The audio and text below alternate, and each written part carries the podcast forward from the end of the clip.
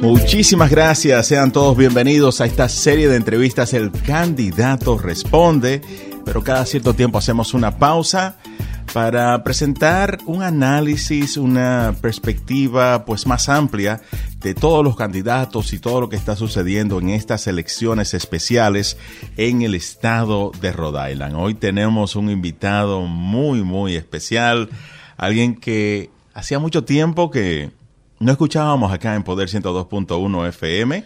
Luis Peralta, escritor, columnista, ha publicado libros de poemas y nos honra hoy con su presencia en esta serie de entrevistas El Candidato Responde. Luis Peralta, saludos, ¿cómo estás? Bueno, Tony, imagínate, me siento eh, muy feliz de volver a la estación que siempre me ha acogido desde que yo vine aquí a Rhode y hacía tanto tiempo que no, no nos juntábamos aquí en, la, en, la, en el aire que me siento realmente no solo feliz, sino agradecido de que me des la oportunidad y que me invitara. No, el placer es nuestro, Luis Peralta, y sé que hay muchísima gente nueva que se ha mudado a este estado de Rhode Island, que te está escuchando por primera vez, otros que es un reencuentro, y me imagino que están muy felices de escuchar tu voz. Pero para esas personas que no te conocen, háblanos brevemente de ti, de dónde vienes y cómo llegas a Rhode Island. Bueno, yo emigré en 1996. Inicialmente me establecí en Patterson, en Passaic County, New Jersey, con mi papá. Mi papá se retiró, está en Santo Domingo. Eso fue en 1996, pero en 1997 un amigo me hizo venir aquí a Rhode Island y, finalmente me quedé aquí. Desde entonces, este es mi hogar, esta es mi casa. Yo venía de Santo Domingo. Inicialmente cuando vine no pensaba quedarme porque yo ejercía como abogado profesional allá en, bueno, en la capital, en Santo Domingo, en la zona este. Entonces tenía una carrera, pero hay cosas de este país que siempre me gustaron. Cuando yo vine antes, había venido antes y me gustaba mucho, porque es un país que tú puedes vivir en un lugar y estar tranquilo. Si tú quieres estar, lo que sea que tú quieras, aquí tú lo encuentras. Entonces, tú no tienes como ese afán de vida que a veces eh, en los países de nosotros uno tiene que confrontar. No es que no, no me guste, yo estaba allá hace, hace unos días, pero me sentí bien aquí, todavía me siento bien y creo que, que como te dije, esta, es mi casa, mi segunda casa, pero mi casa. Sí, también ejercí como periodista allá, fui director de, de un noticiero radial en San Pedro de Macorís, leí noticias en HIJB, que eso era una división radial de Teleantillas. Y aquí en Rhode pues también hice periodismo con eh, Provincia en Español, que eh, no, no, sé si, creo que online existe, pero no, con Víctor Cuenca. Y fui comentarista de, de Poder 1110, cuando era, cuando lo conocíamos como Poder 1110, comentarista político. Y qué bueno que has elegido a Rhode como, como tu casa. ¿Recuerdas la primera vez que escribiste algo que se publicó? La primera vez fue realmente cuando yo era estudiante en San Pedro de Macorís. Yo asistí a la Universidad Central del Este y yo publiqué un pequeño libro así rústico de poesía. Esa fue la primera vez que publiqué y por supuesto escribía en la prensa, en periódicos y también en, en para la radio. Era yo era como el editorialista de la, del noticiero que había en ese entonces, que creo que todavía existe con otro nombre. Fue la primera vez realmente que tuve la oportunidad de, de, publicar algo. Y eso se vuelve ¿no? como una adición, porque es algo que tú sientes que te gusta.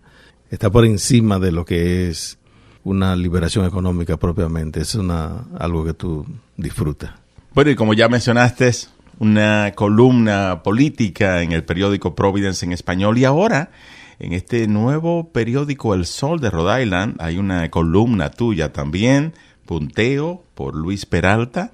En Poder 1110 hace mucho tiempo, eh, pues el minuto político, algo que tuvo un impacto tremendo, porque era un análisis breve de una situación política del Estado, pues la del día, ¿no? Y la gente se, actualizaba con eso. Sí, el minuto político fue para mí la cosa más, lo más exitoso que yo he hecho como en radio, o sea, porque llegar, por ejemplo, a una escuela o a un lugar donde la gente está reunida y prácticamente todo el mundo hablarte de lo mismo, del minuto político, que era en un momento era como una especie como de, de paro, como que la gente siempre esperaba eso y, y eso me satisfizo mucho, sí. Y qué bueno que te tenemos en Poder 102.1 FM en esta oportunidad para hacer un análisis más amplio de estas elecciones especiales. Por primera vez, tres candidatas mujeres que se están postulando para este cargo de congresista en Washington, D.C., representando el estado de Rhode Island. ¿Cómo ves la participación de estas candidatas? Vamos a hablar de los otros candidatos también, americanos que están, pero me gustaría comenzar con las candidatas hispanas. Lo primero que yo me atrevería a decir de Tony y al público es que para mí la salida de Sicilini del Congreso de los Estados Unidos es un vacío, pero no solo un vacío para Rhode Island, sino para el país, porque Sicilini es, para mí es, yo puedo decir es, porque todavía, aunque él no está en política, es, todo el mundo es política, pero fue una persona que hizo un trabajo extraordinario, que siempre estuvo presente, que siempre, es un político especial, es como difícil tú decir que un político es alguien especial, porque siempre uno tiene como esas dudas, pero Sicilini fue alguien especial con nosotros los latinos, cuando fue representante, cuando fue alcalde de Province y también como representante federal. Entonces, eso es lo primero. Lo segundo es que tenemos una oportunidad magnífica. Yo creo que es una oportunidad excelente de que tengamos o que sigamos teniendo una representación que realmente encarne lo que nosotros somos como, como comunidad de la esperanza, como latinos y como inmigrantes y como hijos de inmigrantes, como mucho como mi hija que ya, que ya es una votante. Porque tenemos la oportunidad de elegir a una mujer, a una mujer latina, minoritaria, una mujer. Y eso es extraordinario. Y, y no solamente eso, sino que las mujeres que están participando, tal y como tú lo eh, tienen muchas posibilidades porque son personas que han hecho política durante mucho tiempo, tienen mucha experiencia y tienen el deseo y la pasión por la política y especialmente por servir a la, gente, servir al votante, a los constituyentes. Y por eso yo pienso que es una oportunidad magnífica. Ojalá que la gente participe porque también tenemos que ver que no hay una elección estatal a nivel nacional amplia, sino como tú bien lo dices, es una elección especial. Y a veces la gente se desentiende un poco, se desentiende mucho. Pero esta, esta es una oportunidad que no podemos perder. Y me, gustaría hablar de cada una de ellas. Comencemos con Sandra Cano, de Colombia, representando en el Senado lo que es la ciudad de Pawtucket, pero alguien que tiene un historial político bastante amplio para, para su juventud. Sí, que es un ejemplo de lo que se puede lograr con sacrificio, con estudio, con dedicación. Ah, yo tuve la oportunidad de conocer a su papá en Progreso Latino. Él, era, no sé si es profesor todavía ya, pero yo lo conocía ya en Progreso Latino. Y siempre escuchaba de ella, porque siempre ella participaba mucho, especialmente eh, cuando era eh, una de las líderes del banco eh, Navigant Credit Union. Navigant Credit Union en la, en la Dexter, no en la, en la Broad Street Central Falls. Y ella participaba mucho en la comunidad, o sea, abría puertas a los, especialmente al pequeño comercio latino. Entonces, desde ese entonces, antes de estar en la política, ya nosotros conocíamos de ella. Y su trabajo en Potoque ha sido impactante, la gente la conoce, ha sido exitosa políticamente y electoralmente porque ha ganado ya elecciones en, en Potoque. Tengo entendido que los los miembros de la Junta Escolar son elegidos, ella fue elegida, fue concejal y ahora es senadora representando esa área. Entonces, tiene, tiene muchas condiciones, es, joven y tiene la pasión y tiene el talento y, la experiencia. Y eso para mí es, un, es uno de los puntos que yo pienso que nosotros debemos motivarnos a participar en esta elección. Y estamos conversando con Luis Peralta, analista político. De hecho, tiene una columna escrita en el periódico El Nuevo Sol, Punteo. Una elección irrepetible y única, hablando casualmente de, estas elecciones especiales. Ana Quesada también en el Senado y se está postulando para esta posición. Sí, es otra de, de las personas y de las aspirantes que, que es una de las razones por la que yo creo que nosotros debemos no solamente participar, sino apoyar apoyar económicamente, apoyar con tiempo y con todo. Porque en el caso, por ejemplo, de Ana Quesada, la primera vez que ella postuló, una vez que postuló, me acuerdo yo contra el senador Pichardo, ella no ganó. Pero ella siguió batallando, siguió organizándose, siguió preparándose y finalmente obtuvo la candidatura demócrata y obtuvo la posición como senadora estatal representando el distrito, al distrito 2 en Providence. Entonces ya es una persona que también como las demás tiene experiencia y ha participado y ha hecho un buen trabajo. Su representación ha sido buena en, el, en el Senado y siempre está presente para las causas eh, no solamente de los latinos, sino de las minorías y de, la, y de las familias vulnerables. Y para mí ella tiene condiciones. Y la vicegobernadora Sabina Matos, que también aspira a esta posición. Sí, Sabina es un caso ya también singular, porque Sabina, como yo decía en la, en la columna, tiene un cúmulo de, de, victorias electorales. No solamente ella ganó en Providence como concejal, le ganó a una concejal que era reconocida, Josephine Di Russo, creo que era que es el nombre, sino que después de eso ya participó en una elección, una elección a nivel del estado que fue para ser que fue seleccionada como delegada a la Convención Nacional Demócrata. Entonces ya su nombre comenzó a trascender más allá de Providence. Pero Providence es la ciudad más, grande del estado, es donde, donde se concentra el mayor número de votantes y sobre todo de votantes demócratas, eh, de afiliación demócrata. Y después de eso, pues la elección más reciente, que ganó prácticamente de una manera indiscutible la, la vicegobernación de, de ah, es un trabajo grande el que, eh, que tienen que hacer y yo creo que ella, Sabina está, está muy activa, la veo mucho en las redes sociales, yo casi no participo mucho excepto en, en Twitter, pero siempre la veo activa. Y ella tiene, tiene todas las condiciones, tiene todo el talento. Ha habido últimamente algunos escollos que no tienen nada que ver con ella, no tienen que ver absolutamente nada con su integridad, con su pasión y con su trabajo. Eso puede pasar, pero eso no va a detener eh, la apreciación de la gente por lo que ellos representan como política y como precandidata en esta elección del Distrito Congresual 2. Y cada vez que se mencionan estas tres candidatas que son hispanas, obviamente hay candidatos americanos también, hay bastantes candidatos, casi una docena que están aspirando a esta posición, todos por el Partido Demócrata. El Partido Republicano también tendrá elecciones especiales con dos candidatos. Pero lo que se dice es que se puede dividir el voto hispano. ¿Cómo ves tú esa situación? ¿Se divide el voto hispano o crece el voto hispano? Bueno, yo pienso que se puede dividir, pero los, hispanos o las hispanas que participan en esta elección no solamente atraen voto hispano. Y la elección pasada, en el caso de Sabina, lo demostró. En el caso de las demás, no solamente, quizás en el caso de Ana, que es más de una zona más latina, pero en el caso de ellas, no es solamente el voto hispano que le ha dado las victorias que han obtenido, ha sido el voto también de, otras comunidades.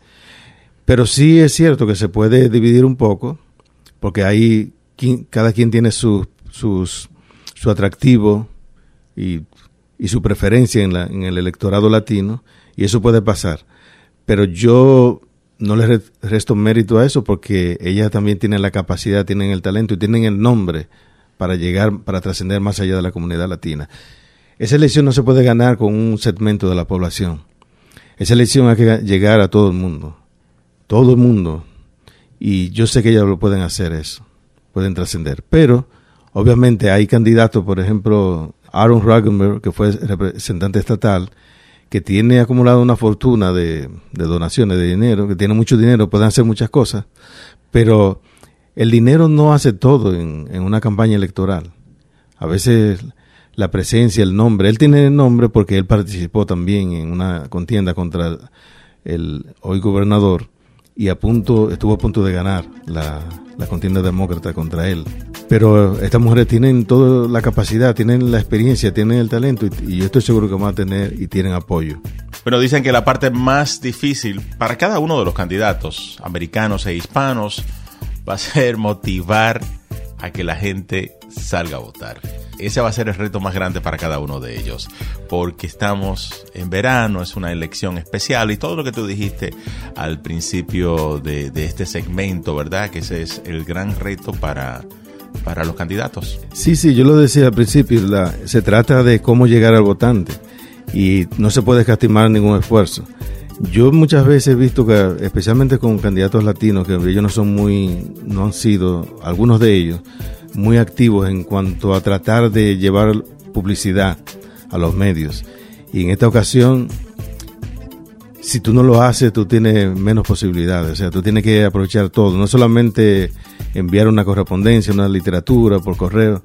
Tú tienes que llegar a los medios. Tienes que ir a todos los medios, tienes que participar, tienes que usar los recursos que, que has generado para generar publicidad que te que tu nombre esté presente, que la gente sepa que esté presente por, todos los medios, por todos los lados. Y ese va a ser, como tú decías, eh, ese será el, el desafío. Pero se puede. Y la gente a veces uno la subestima, pero la gente sabe cuando un político es bueno, cuando un político eh, es capaz y cuando tiene buena intención y la gente se motiva. La gente encuentra esa motivación, pero hay que ayudar porque hay demasiado candidato también. Así es. O aspirantes a candidaturas. Estamos conversando con Luis Peralta, columnista, analista político, hoy en esta serie de entrevistas El candidato responde para hacer un análisis de esta contienda de elecciones especiales. Quisiera, antes de continuar con el análisis, hacer una pausa musical y saber un poco del gusto musical de Luis Peralta. ¿Hay alguna canción mm. que te gusta que quieras compartir con nosotros? Bueno, hay muchas canciones que me gustan, pero una canción que yo no olvido porque siempre, yo la escuchaba cuando era jovencito, me escapaba con los amigos a la, habían como eh, lugares donde tú ibas y escuchabas música, y yo escuchaba esa canción y me, me producía como un vacío. Y todavía yo la escucho y me gusta, y a veces entro, por ejemplo, a, a las redes para escuchar la canción, se llama Gitana, que es de, de Willy Colón. Es una canción hermosa para mí y como que, no sé, como que para, hay cosas como que no te pasan, que siempre te interesan, te gustan. Yo escuchaba antes mucha canción, por ejemplo, de la nueva trova, pero ya como que no tengo como esa pasión como antes. Pero hay canciones que tú nunca lo olvidas y esa gitana es una de ellas. Sobre todo por ese arreglo musical que tiene esta canción y de la forma que interpreta Willy Colón Gitana. Vamos a escuchar un poco de esta canción.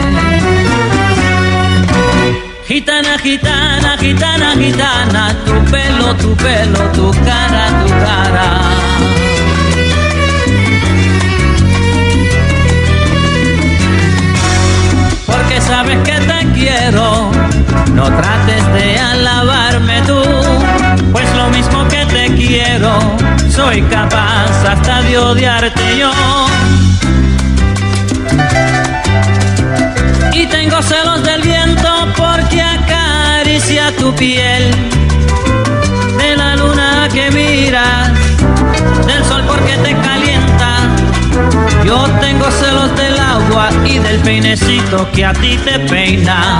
Y con los celos, los celos, los celos, a mí el corazón me arde, me arde.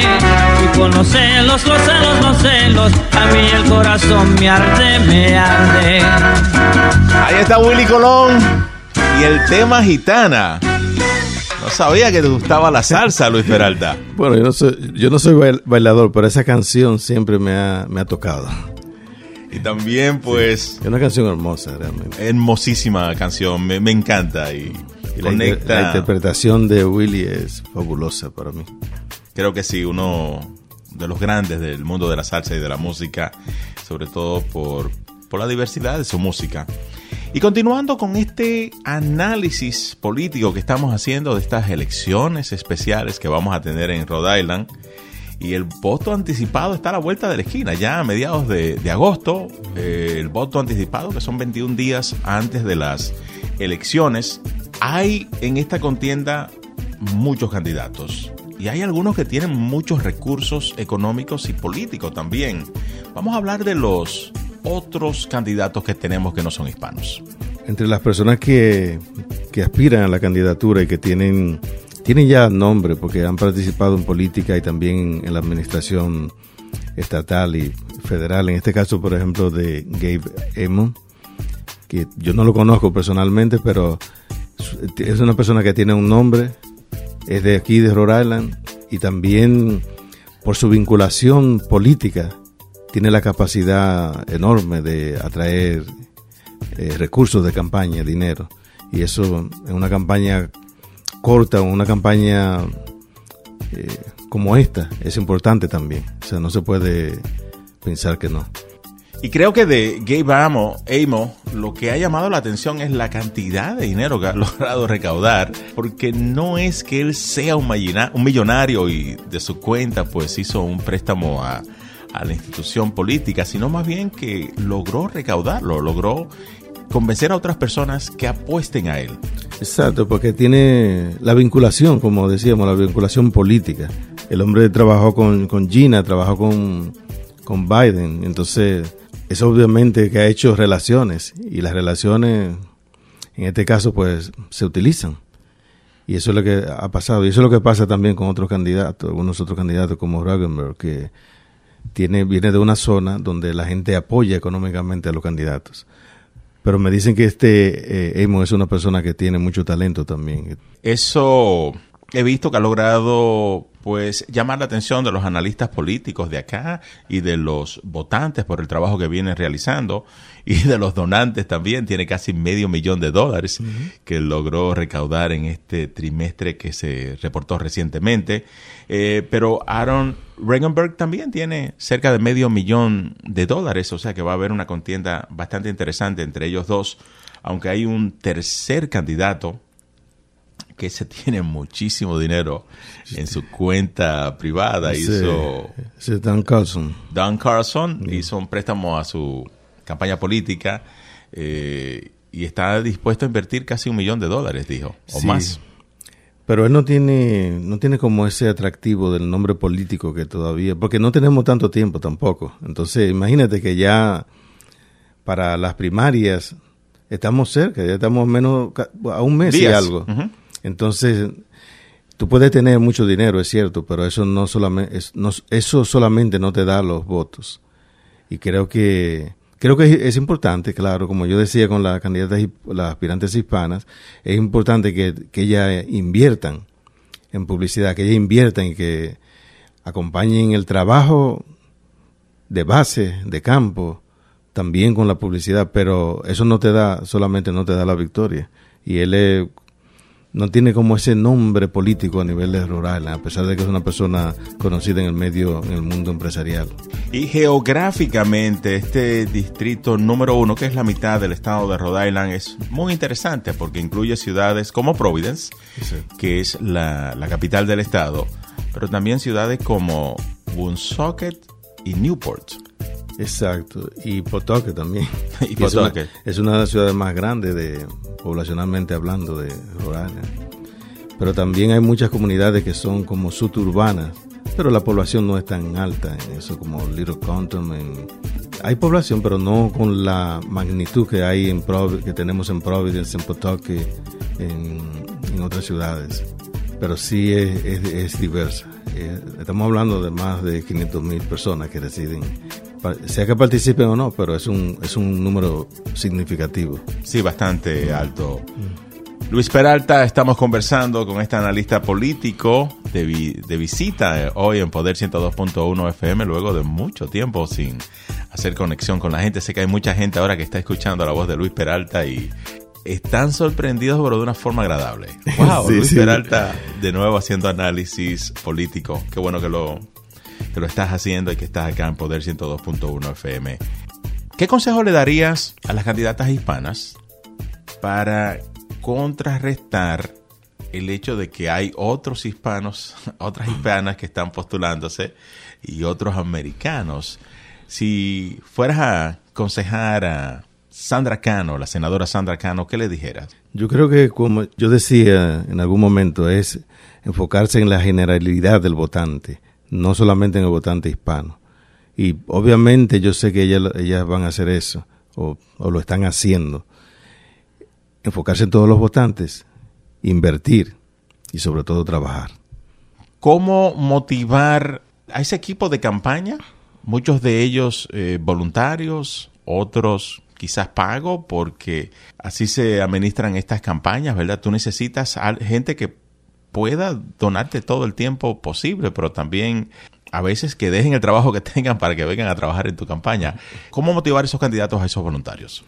Bueno, yo creo que lo, los mismos, a veces uno subestima a la gente también. Los, mismos, creo que la gente, el votante, sabe que esta es una elección demasiado importante. Y también sabe que tenemos una oportunidad de oro magnífica para lograr que una latina, una mujer latina sea uh, congresista federal representando Island. Entonces esa es la motivación, para mí la, la, motivación máxima es esa.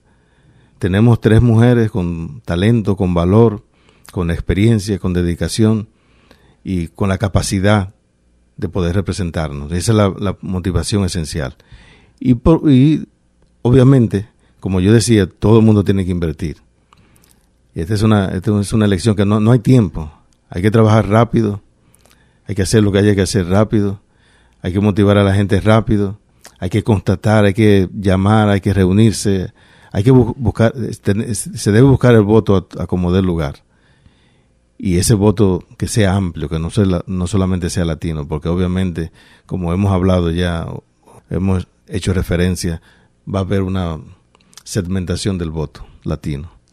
Y, y, en el caso de Sabina Matos, la vicegobernadora, obviamente está enfrentando esta situación que la prensa americana quizás de una manera intencional o no intencional está haciendo bastante daño con, con la forma que están cubriendo esta noticia de lo que se supone es falsificación de, de, de firmas. Sí, pero ya la gente es inteligente, la gente sabe que ella no tuvo absolutamente nada que ver con eso que eso puede pasar y pasa, y ella ha dado la cara, y eso es lo que la gente ve, y, le, y eso probablemente tenga algún efecto, pero yo no creo que va a ser determinante en modo alguno, yo creo que ella, ya con el trabajo que ella ha hecho, con, la, con el nombre que ella tiene en Island, eso va a ser impactante en el voto. Pero obviamente toda publicidad negativa en una elección hace daño. Y tanta insistencia en eso, pues hace daño. No significa que yo no esté de acuerdo con que cual, cualquier acto que esté, uh, que sea contrario a la ley que se investigue. No significa eso. Pero todo el mundo sabe que ella no tuvo absolutamente nada que ver con eso y que ella está haciendo su trabajo y va a trabajar.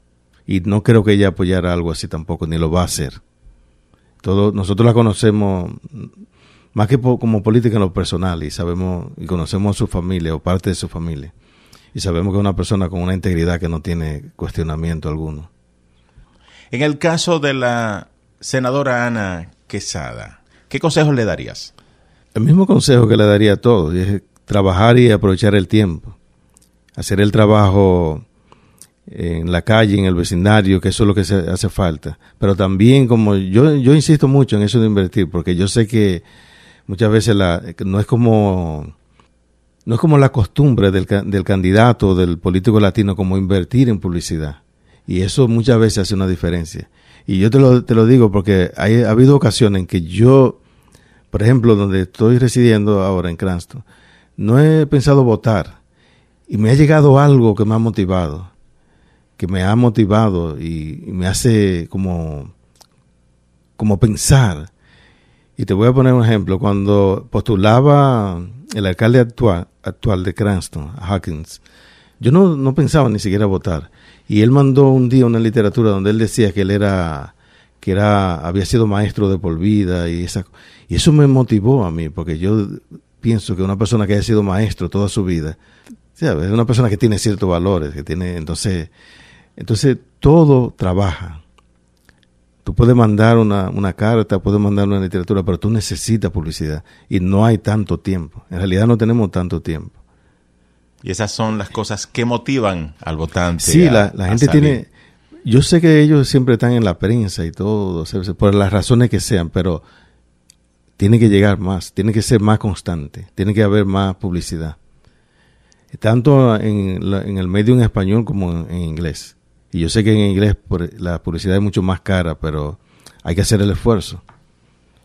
y tenemos que apoyar económicamente, si hay que apoyar, tenemos que hacerlo también ese llamado también a la gente que se involucre en cualquiera de estas campañas, pero que se involucre porque es una forma de usted aportar lo suyo, ya sea tiempo, dinero o motivar a, veces a que salgan a votar. A veces uno piensa que, oh, donar 20 dólares, eso no va a hacer una diferencia, pero sí puede hacerla porque eh, yo dono 20 dólares, pero viene otro que también dona 20 o 15 o 30 o 50 y eso va haciendo una diferencia. Entonces, no nos podemos limitar con eso. Si podemos apoyar económicamente, tenemos que hacerlo. Y como dije, no tenemos mucho tiempo. Bueno, muchísimas gracias Luis Peralta, columnista ahora en el periódico El Sol, y muchos lo recuerdan también por esa columna en el periódico Providence en español y también por el Minuto Político que hacíamos acá en Poder 102.1 FM y Poder 1110. Ya para finalizar, le estoy preguntando esto a los candidatos cuando vienen a esta, esta serie de entrevistas. El candidato responde, de la comida hispana, ¿hay un plato preferido? bueno, me, gusta mucho el, sancocho, el sancocho dominicano. El sancocho dominicano. Sí, sí. Con esa no se pierde. sí, sí. Pero no es que lo coma tanto, sino que hace tiempo que no, pero sí me, gusta. Sí, porque el sancocho dominicano, cuando se hace sancocho, hay una ocasión que celebrar. Sí. Entonces yo quería decir, porque yo te he mencionado que tenemos poco tiempo. En realidad la, elección especial es en noviembre, pero en realidad lo que yo me refiero con eso es que aquí quien gane la primaria ya gana. Sí. Entonces es en la primaria del 5 de septiembre que nos tenemos que enfocar. Por eso que yo digo que no tenemos mucho tiempo. En realidad prácticamente tenemos un mes. Y eso es lo que a eso que me refiero cuando digo que no tenemos tiempo, para que no, y sobre todo tomando en cuenta que el voto anticipado, que son 21 días antes de las elecciones, comienza el 16 de agosto. Estamos a la vuelta de la esquina, comienzan ya los votos a contarse. Y el 5 de septiembre es el día ya de las elecciones, de las elecciones primarias. Mm. Pero ahí se va a definir. Exacto. Quien gane las primarias, un republicano es difícil que gane en, esta, en este distrito. Exacto. Entonces, quien gane la primaria ya es prácticamente casi... Casi el próximo congresista. claro. Por eso que insisto en eso. Si no hay tiempo. Gracias Luis Peralta por participar en esta serie de entrevistas. El candidato responde. Usted mantenga la sintonía en Poder 102.1 FM. No se despegue. En tu celular. En la casa. 102.1. En el carro. Power. En la calle. Power. Escuchas. 102.1. 102.1. La más dura. Yes. Wow.